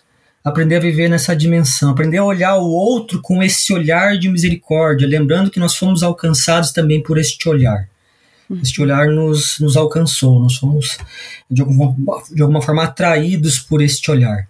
Mas como a bênção nunca é um fim em si mesmo, a gente também é chamado para desenvolver essa relação, de, de reconhecer é, é, essa necessidade que nós temos de, de se relacionar com o outro sempre a partir deste olhar. Agora, alguns problemas. O primeiro deles, que a gente já tocou lá atrás, é que nós temos uma dificuldade séria em nos tornarmos misericordiosos, porque temos uma dificuldade séria de livremente abraçar a misericórdia de Deus. Uhum. A misericórdia de Deus, Kátia, ele é muito mais. Um dito, um, ela se tornou muito mais um dito popular evangélico uhum. do que uma realidade a qual eu abraço com todo o meu ser. E por quê? Porque, na verdade, aquilo que a gente já conversou um pouquinho lá atrás, é porque é difícil para o ser humano reconhecer a sua própria miséria, uhum. porque ele é forjado o tempo inteiro, pelo tempo em que ele está vivendo, a ser exatamente o contrário daquele que se reconhece na miséria. É. Nós somos uhum. forjados a ter sede de potência. Grandeza. Nós somos forjados a ter sede pela força, uhum. pela capacidade. O nosso o tempo que nós vivemos aqui no Brasil, especialmente, é um tempo em que os jovens, por exemplo, eles são pressionados uh, aos resultados, Sim. pressionados a serem vistos pelas pessoas. Uhum. Mais do que serem vistos pelo próprio Deus nesse lugar de encontro, eles são pressionados o tempo todo a, a alcançarem esses lugares de visibilidade. Uhum. E quanto mais nós nos aproximamos desses lugares de visibilidade, mais nós nos escondemos ou precisamos jogar para debaixo do tapete esse lugar da nossa miséria. Uhum. Porque no século XXI, assumir a miséria, a vulnerabilidade, assumir a fraqueza é sinônimo de fracasso. É. Uma palavra impronunciável é, no século XXI. Mas impronunciável para o nosso tempo, mas totalmente é, importante e fundamental para uma relação é, com Deus e para uma relação de encontro até conosco mesmo. Uhum. Então esse atributo ele, ele sofre, na minha visão, uma certa, ele sofre uma certa tensão, primeiro, antes de tudo, com aquilo que nós somos, porque a gente tem dificuldade de reconhecer a nossa miséria. O Kierkegaard, que é um filósofo que eu gosto muito, ele diz o seguinte, que a maior realização de um ser humano é a de deixar-se ser achado por Deus. Uhum. A maior realização, vou repetir, a maior realização de um ser humano é a de deixar-se ser achado por Deus. Uhum. Que volta aquela sua pergunta de Deus, uhum. onde, onde estão, onde, onde está, é. que é, uhum. como você colocou, essa pergunta redentora, né? É, isso. Só que aí tem o seguinte, Kátia, que é, tentando entender isso que o Kierkegaard disse e como é que isso se aplica na nossa vida, a gente precisa lembrar e reconhecer que a gente só pode ser achado quando a gente reconhece que a gente está perdido. Uhum. E aí esse que é o difícil. Porque uhum, a gente, é. no fundo, no fundo, cara, a gente diz que depende de uma misericórdia. Que não queremos aceitar. Que nós não queremos aceitar. Porque ela é. custa para nós o preço do constrangimento, o preço do orgulho próprio. Ela custa para nós a confissão do miserável homem que sou. Uhum. Que é uma confissão que a gente pode até fazer com os lábios, mas eu tenho dúvidas se essa é uma voz que sai do coração. Uhum, é. E quando eu falo que eu tenho dúvidas, eu não estou me referindo a ninguém que não seja o Flávio.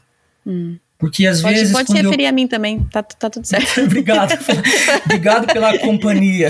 Eu entro nessa também, pode deixar. Então, por que, que o Flávio não é, é, misericordioso? Se existe uma, uma linha natural, uma sucessão natural em que eu sou alcançado pela misericórdia, logo me torno misericordioso, eu coloco o meu coração na miséria do outro, por que, que esse outro se torna cada vez mais distante de mim e menos próximo? Uhum. Porque é, eu, eu falhei não na consequência, que é ser misericordioso.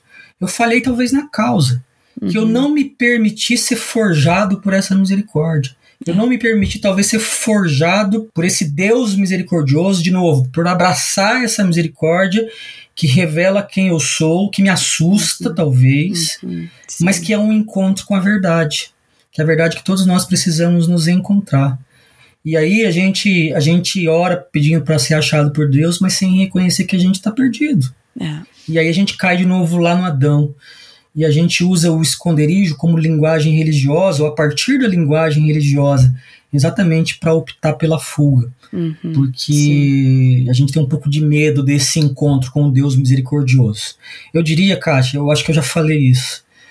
É, eu não tenho condições de dizer isso para você, nem para todo mundo que participa aqui do podcast. Eu não tenho condição de dizer isso assim ainda com toda com todo o meu ser. Mas eu diria que o Deus misericordioso, ele assusta mais do que aquele pseudo Deus punitivo. Hum. Nós temos men menos problemas com o Deus ou com o pseudo Deus punitivo, hum. porque a gente já está acostumado a se relacionar na vida assim. Tomar lá da cá, barganha daqui, barganha de lá. Uhum. Se você erra comigo, eu, eu, eu piso no seu pé. Se você pisa no meu pé, eu vou te punir. Sabe essas trocas, uhum, essas relações sim, de troca, é, uhum. essas relações de rivalidade. Sim. Então nós estamos acostumados. Quando nos ensinam a respeito de um Deus que é assim, não estou dizendo que a gente vai é, que vai ser maravilhoso se relacionar com Mas a gente compreende, né? A gente compreende. Mas a gente compreende. Já o Deus misericordioso nos assusta. Foge a nossa lógica, né? Porque ele marcou um lugar, ele marcou como ponto de encontro comigo a minha miséria. E quem disse que eu sou miserável? Eu sou. Eu não quero pessoas, ir lá. Ele marcou ponto de encontro num quero, lugar que eu não desejo frequentar. Não desejo frequentar, que nem reconheço que eu sou, né? Porque em linhas é. gerais eu sou produto do meu tempo e o meu tempo me obriga a dizer o tempo inteiro que eu sou o máximo. É. É, e que a gente não aprendeu ainda a falar como Paulo, Kátia, que o poder de Deus se aperfeiçoa exatamente na nossa vulnerabilidade. Hum, Talvez sim. se a gente aprendesse a, a, dizer isso com toda a força do nosso ser, nós abraçássemos a misericórdia, esse Deus misericordioso, numa nova perspectiva. Mas, além disso, Kátia, enquanto desafio de receber a misericórdia, eu acho que receber a misericórdia é o passo mais difícil. O tornar-se misericordioso pode ser mais fácil do que a gente está imaginando. Mas eu acho que o passo anterior, que é o receber a misericórdia, embora pareça que é o que a gente mais quer na vida, é. uma, um desafio enorme. Uhum. E aí tem o desafio do tornar-se misericordioso, que é um desafio é, próprio das Escrituras. Jesus, por exemplo, em Lucas, é, capítulo 6, versículo 36, Jesus deixa um imperativo lá para nós, né?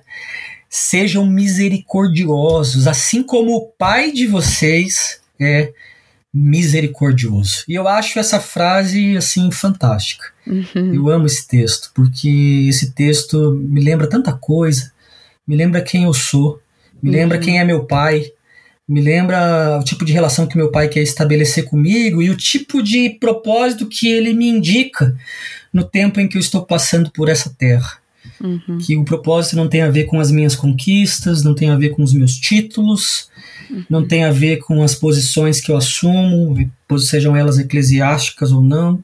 Uhum. Antes de qualquer coisa, existe um convite é, que eu sei que ele é complexo na prática, mas ele é singelo.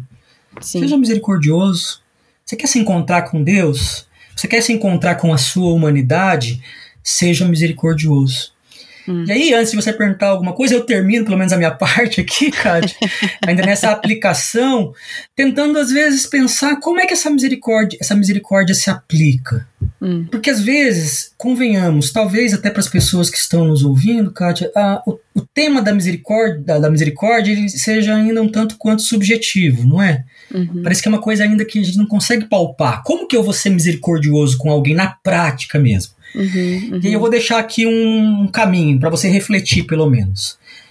É, a partir da escrita bíblica, do hebraico e do grego, dentro do mesmo campo semântico do termo misericórdia, está o termo cuidado.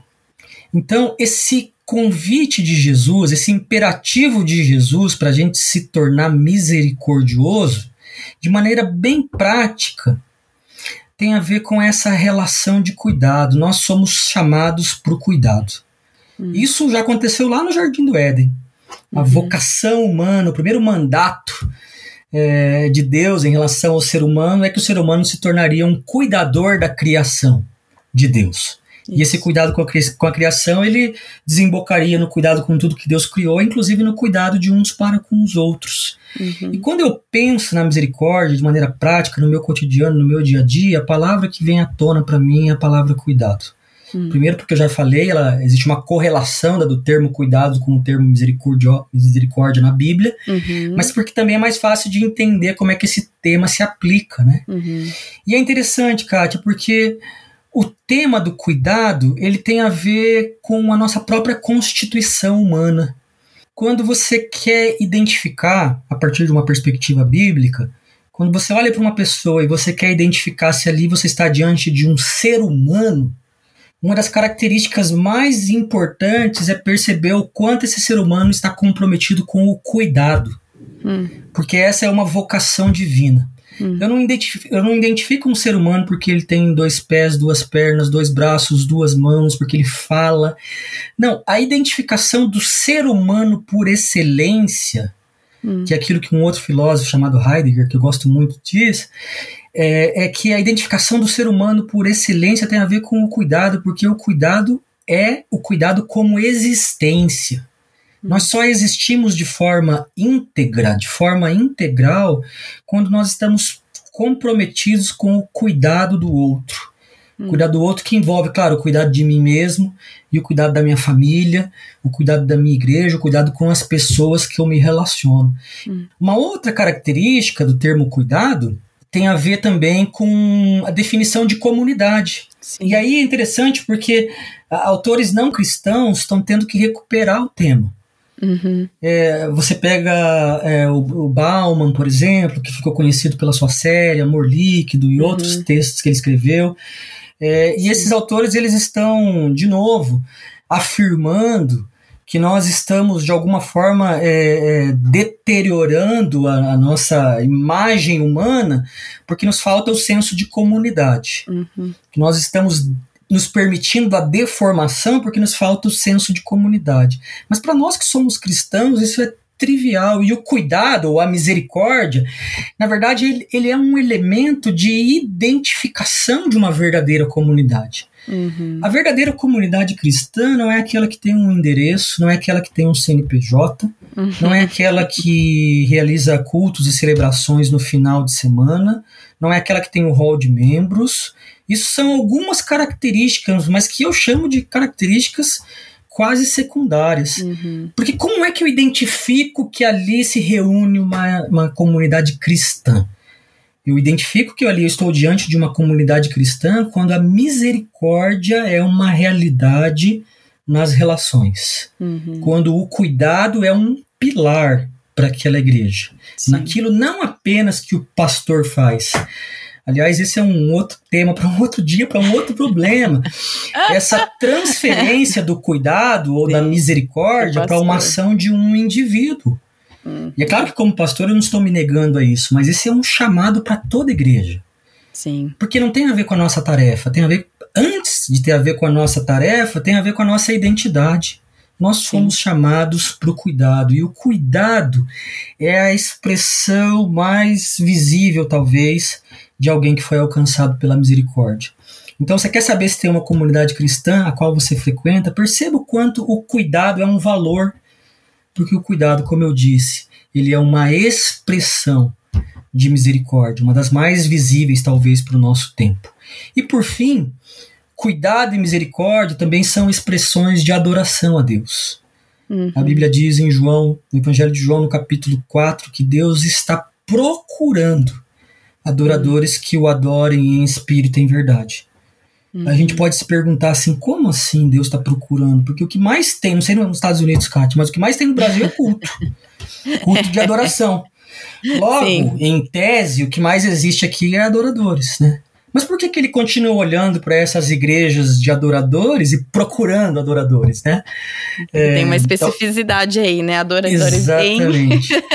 porque uh, porque uma, um dos sinônimos de adoração é, mais concretos que a gente tem também é a misericórdia. Toda ação de cuidado, toda ação de misericórdia em relação ao outro também é uma expressão cultica por natureza. Nós precisamos continuar indo nas nossas comunidades nos domingos, uhum. nós precisamos continuar levantando as nossas mãos, fechando os nossos olhos, cantando, aproveitando aquele momento. Aquele momento é muito bonito, é magnífico, uhum. mas a gente precisa aprender que esse Deus que é misericordioso, num determinado momento, ele também diz que ele prefere muito mais misericórdia do que liturgia. Uhum. Que ele está muito mais interessado na misericórdia do que nos ritos Hum. Que para ele a expressão máxima de culto tem a ver com o cuidado do ser humano, tem Sim. a ver com o cuidado do outro, com esse compromisso que nós assumimos de estender a mão para que nos encontremos com os outros nesse lugar de miséria, ou que a gente empreste o nosso coração para as pessoas com as quais a gente convive, que a gente coloque o nosso coração na miséria do outro, para que a gente se encontre como ser humano para que a gente se encontre como igreja de fato, como comunidade cristã de fato, e para uhum. que a uhum. gente de fato também seja se encontre na posição dos adoradores que Deus procura, porque afinal de contas para ele misericórdia é um valor que sobressai a qualquer liturgia. Então, hum. eu acho que é isso, Kátia. Eu tenho muito mais coisa para falar, mas acho que a gente ah, conversou sobre tanta coisa. Eu tenho muito mais coisa para perguntar. Então, eu fiquei lá. assim, ignora, ignora. Não, não, não, não, não. Eu vou, vou deixar. Mas, Flávio, é, eu acho que a gente. Acho que parando aqui onde você. Onde você parou, a aplicação prática, eu acho que é um bom lugar para parar, por mais que eu sei que você tem muito mais a contribuir, eu também tenho muito mais perguntas, mas eu acho que, até o que eu estava falando em off aqui para você, que eu, eu quero que a gente sempre tenha um aprendizado e aí depois uma, uma forma para que isso traga crescimento, né? Senão a gente fica. Uhum. É, escutei esse termo recentemente, eu não lembro, acho que era. Agora eu não vou nem lembrar. Uhum. Mas como se fosse uma um intelecto é, obeso, né? Uma, aquela coisa de certo. obesidade intelectual uhum, que a gente aprende, aprende, aprende, acha demais. E eu, eu, eu tenho dificuldade com isso, porque às vezes eu fico, nossa, eu adoro aprender, eu adoro ler, eu adoro estudar, adoro uhum. conversar aqui com vocês, esse tipo de coisa. Só que eu não quero cair nessa. Então eu acho que é um bom lugar pra gente parar é, nesse seu chamado, uhum. nesse seu desafio de cuidado e comunidade. E, e uhum. como nós devemos, uhum. então, expressar essa misericórdia que você mesmo falou, é uma coisa às vezes vaga e às vezes a gente não consegue compreender, mas dessa forma, estamos demonstrando cuidado é, estamos é, uhum. criando comunidade no sentido exatamente desse, de cuidar uns dos outros. Então, eu acho um bom lugar para parar. Flávio, muito, muito obrigada. Uhum. Eu sei uhum. que você tem alguns livros publicados. Você poderia falar sobre esses livros que você tem e onde as pessoas podem encontrar? Eu, eu, tenho um livro publicado chamado Poder e Violência nos Dias de Jesus, O Reino de Deus em Perspectiva Anti-Imperial. É um livro que eu escrevi em 2016 e uhum. ele foi lançado pela editora Descoberta. E ainda existe lá alguns, embora seja um livro de cinco anos, eu sei que ainda existem alguns exemplares, né? Legal. É, depois eu escrevi também um segundo livro em 2019, e aí também com alguns convidados, né, que, é, cujo título do livro é Liturgia e Justiça, Legal. a crítica dos profetas contra a contradição que existe entre culto e vida. Hum. Essa temática dos profetas que sempre é, falavam sobre essa temática, né, dessa contradição que existia na prática cultica com a prática da vida, né? Então é um livro que a gente escreveu também em 2019.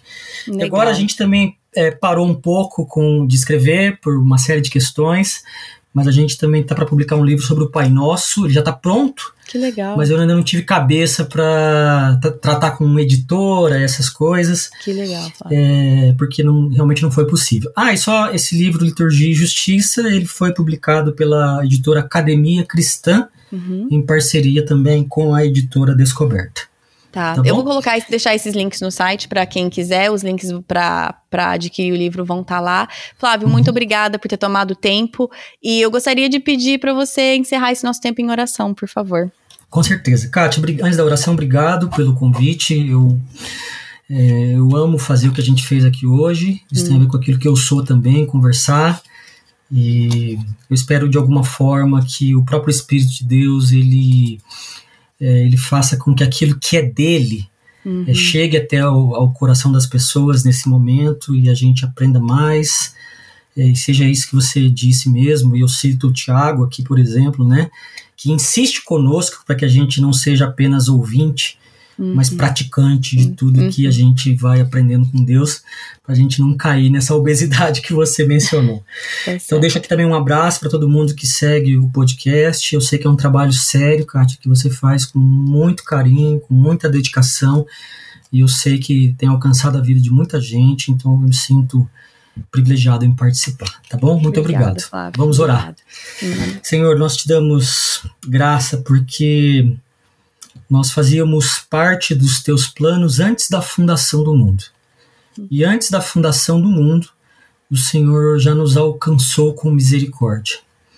E a tua misericórdia é real, ela nos toca. A tua misericórdia é esse lugar onde o Senhor marcou um encontro conosco, e esse é o encontro com a nossa miséria, com a nossa vulnerabilidade, com a nossa incapacidade. E a partir desse lugar o Senhor fala conosco e revela o teu caráter e nos indica um caminho a seguir. Pai, nos ajude a compreender, dentro do que é possível, o alcance da tua misericórdia sendo derramada sobre nós. E que, na mesma medida, Senhor, a gente possa atender ao chamado de Jesus, ao imperativo de Jesus, que diz: sejam misericordiosos também. Assim como o Pai de vocês é misericordioso, sejam misericordiosos. Que esse seja um desafio para nós, que seja um desafio de vida para nós, que estejamos comprometidos nesse sentido. E que na prática da misericórdia a gente se encontre mais como seres humanos, que a gente se encontre mais também como comunidade cristã que valoriza, que privilegia a misericórdia como um valor inegociável para sua identidade. E que também nesse sentido na prática da misericórdia, nós glorifiquemos o teu nome em todas as coisas, de domingo a domingo. Não apenas no domingo lá no culto, mas na segunda-feira, na terça, que a nossa forma de adorar ao Senhor seja vista também na forma como nós estendemos misericórdia, como nós nos encontramos com o próximo, nos, nos seus lugares de miséria, porque assim sabemos que o seu nome será glorificado. Nos ajuda nessa tarefa, Senhor. Pai, eu peço também que o Senhor abençoe esse podcast, abençoe a vida da Kátia, da sua família, que o Senhor dê a ela energia, que o Senhor continue dando a ela paixão, visão por aquilo que ela faz aqui através deste ministério, e que este ministério alcance a vida de tantas e tantas pessoas, como já tem sido, e que seja um instrumento do reino de Deus para este tempo. É a minha oração, em teu nome. Amém. Amém.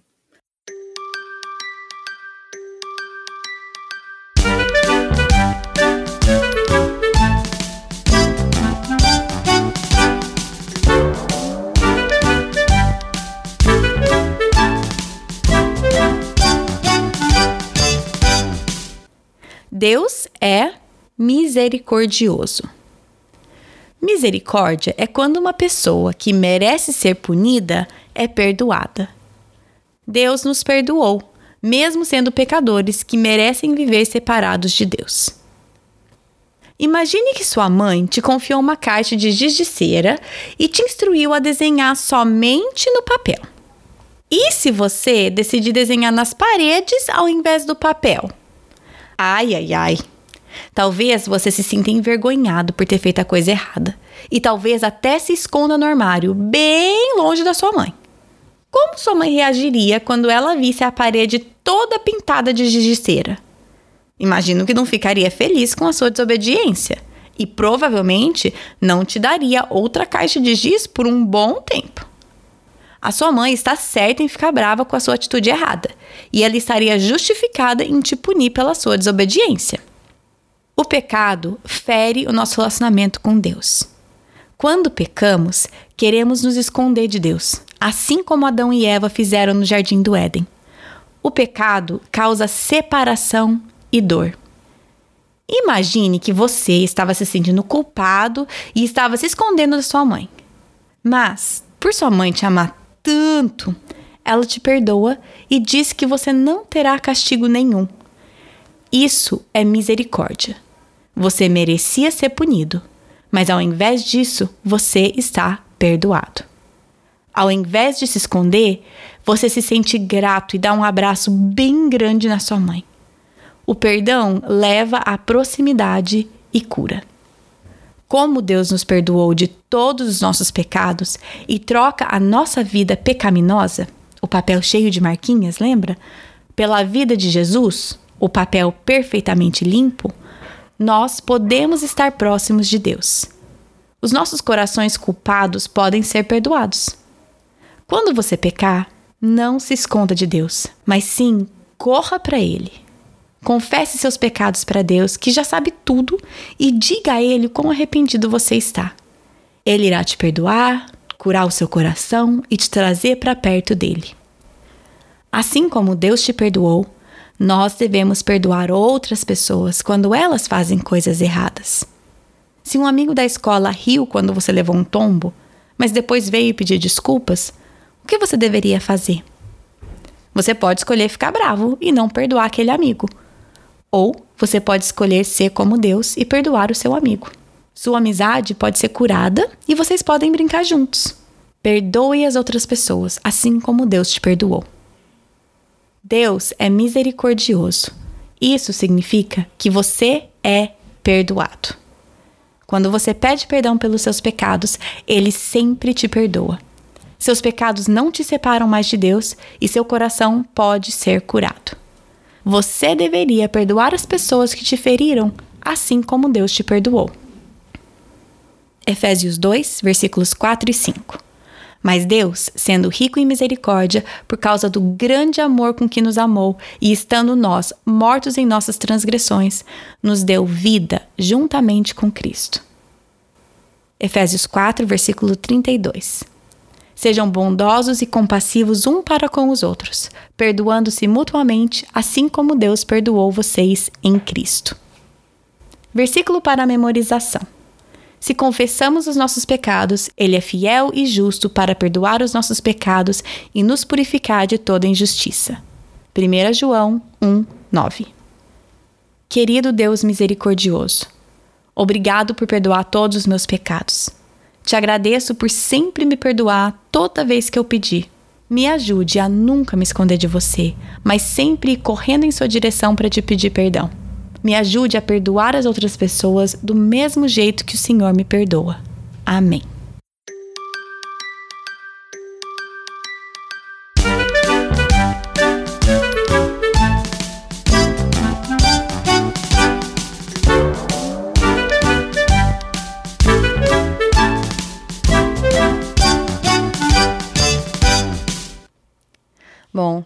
Gente, eu sei que o episódio ficou longo, mas era tanto conteúdo bom que eu não queria nem parar a conversa e muito menos cortar na edição.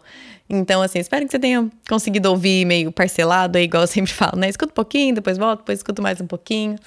É assim que eu escuto as coisas aqui em casa. eu não vou falar muito aqui, porque, como eu já falei, já ficou longo, mas duas coisas que me chamaram muita atenção, tanto na conversa, depois eu fiquei remoendo aquilo, conversando com o marido também sobre isso, e aí agora na edição também. Eu sempre falo, eu aprendo quatro vezes antes de colocar o episódio para vocês, que Deus vai tratando no meu coração. Mas foi essa ideia do espírito da Torre de Babel desse meu desejo de subir a Deus ao invés de encontrá-lo ali onde ele marcou o um encontro comigo, na minha miséria. O jeito que o Flávio explicou isso é, clareou muita coisa na minha mente. E a outra coisa que me chamou muita atenção é a parte que ele falou como nós escondemos de Deus usando uma linguagem religiosa, né? Usando uma religião de aparência, porque isso sim agrada a nossa consciência. E é aquela frase que ele falou, que o lugar mais fácil de esconder de Deus é na igreja. Então, eu me senti desafiada a olhar para minha vida e, Deus, em quais momentos que eu estou ali na igreja, servindo a Deus, produzindo um podcast e, na verdade, me escondendo do Senhor, ali mesmo, né, dentro da igreja, dentro desses meus ministérios, dentro das coisas que eu participo e sirvo, como eu estou escondendo do Senhor aqui dentro da igreja. Enfim, falei que eu não ia falar, mas falei, né? Então, é, foram algumas coisas que ficaram aqui para mim e eu vou continuar remoendo essas coisas e, e levando essas coisas perante Deus em oração, pedindo para Ele pedindo não, né? Agradecendo ele pelo fato que ele se encontra comigo ali na minha miséria. Enfim, Seguindo. é, semana que vem, o episódio é com a Edileia Lopes. Ela está voltando ao podcast, ela já falou aqui sobre o livro dela, Adociação, falou sobre adotar, adoção. Foi um episódio bem legal, vocês gostaram bastante, foi muito bom. E desde então, na verdade, a Edileia tem se tornado uma grande amiga minha mesmo. É uma pessoa que eu sei que eu posso contar por orações, então tem sido um, realmente um privilégio para mim a amizade que tem surgido com ela através do podcast. Sou extremamente grata por isso. Então ela vai voltar e nós vamos falar. Ela tem um outro livro que chama Ele é Meu, Meu Filho e o Marido da Minha Nora. Então, sim, vamos falar sobre esse assunto tão difícil, tão polêmico entre sogras e noras. Mas, na verdade, nós decidimos falar sobre ele embaixo de um guarda-chuva maior, que é como ser pais de filhos adultos né? Isso eu não sei, mas eu sempre quero aprender com mulheres que estão à minha frente, que estão fases já para frente e que eu posso então olhar para elas e pegar a sabedoria delas. Então, eu quero aprender com a Edileia a ser uma mulher madura, que aceita as mudanças de fase da maternidade não porque me são impostas, mas porque eu as vejo como presentes de Deus. Eu não quero ser aquela que agarra com unhas e dentes numa fase ou numa é, dependência dos meus filhos de mim, que em outra fase é não é saudável. Então, enfim, muitas coisas. O livro dela é excelente e essa é a nossa conversa da semana que vem, tá bom? Então, episódio de semana que vem, sim, sobre sogras e noras, mas muito mais do que isso, vamos falar sobre mães de filhos adultos. Para vocês que estão nessa fase já, venham aprender com a Edileia. E para vocês que, como eu, não estou nessa fase, mas desejam aprender, essa deveria ser a nossa postura, certo? Aprender com mulheres mais velhas. E a Edileia é uma daquelas que vale muito a pena aprender com ela. Então, esse é o episódio de semana que vem, tá bom? Se você quiser seguir o podcast nas redes sociais, no Facebook é Projeto do Coração, no Instagram é PDC Podcast, o site é projetodocoração.com. Lá você encontra todas as séries que já fizemos, todos os materiais, o material infantil que eu li aqui, de novo lembrando, ele não é meu, é da Leria White. Ela escreveu, ela permitiu a tradução generosamente. Então, sim, usem nas suas famílias, nas suas igrejas, mas por favor, sempre deem os créditos devidos à Leria e, obviamente, não vendam esse material, né? Eu sempre falo, eu acho um absurdo ter que falar, mas é, eu confio em vocês. Mas, né, sempre vale o lembrete. Se você quiser se tornar um mantenedor do podcast, tem um botão lá no Instagram, também tem no site, seja mantenedor do podcast. Tem um episódio bônus que fala tudo sobre isso, chama Faça Parte do PDC. E temos alguns extras para os mantenedores, temos reuniões mensais, temos um grupo de WhatsApp que a gente conversa, enfim. Para mim é um privilégio muito grande ter pessoas que apoiam esse ministério e que estão dispostas a caminhar comigo nesse ministério. Então, uh, acho que é isso. Bom final de semana para vocês e até semana que vem. Na Bíblia, em Miqueias 5:5, está escrito que ele será a sua paz. Se eu acredito na Bíblia, eu acredito que apesar das minhas circunstâncias, ele será a minha paz. Meus filhos estão tocando terror dentro de casa? Ele será a minha paz. Estou me sentindo culpada por não passar mais tempo com os meus filhos? Ele será a minha paz. Tô cansada de ter as mesmas brigas de sempre com meu marido? Ele será a minha paz. Gritei e perdi a paciência de novo? Ele será a minha paz. Vamos tentar lembrar disso e, com a ajuda de Deus, escolher a viver nessa paz todos os dias. Podem comer de. Olha só, o Thiago resolveu ligar. Você tá escutando? Não. Não, o Thiago ligou o cortador de grama. tem reforma aí, tem cortador de grama aqui, mas vamos seguir. É,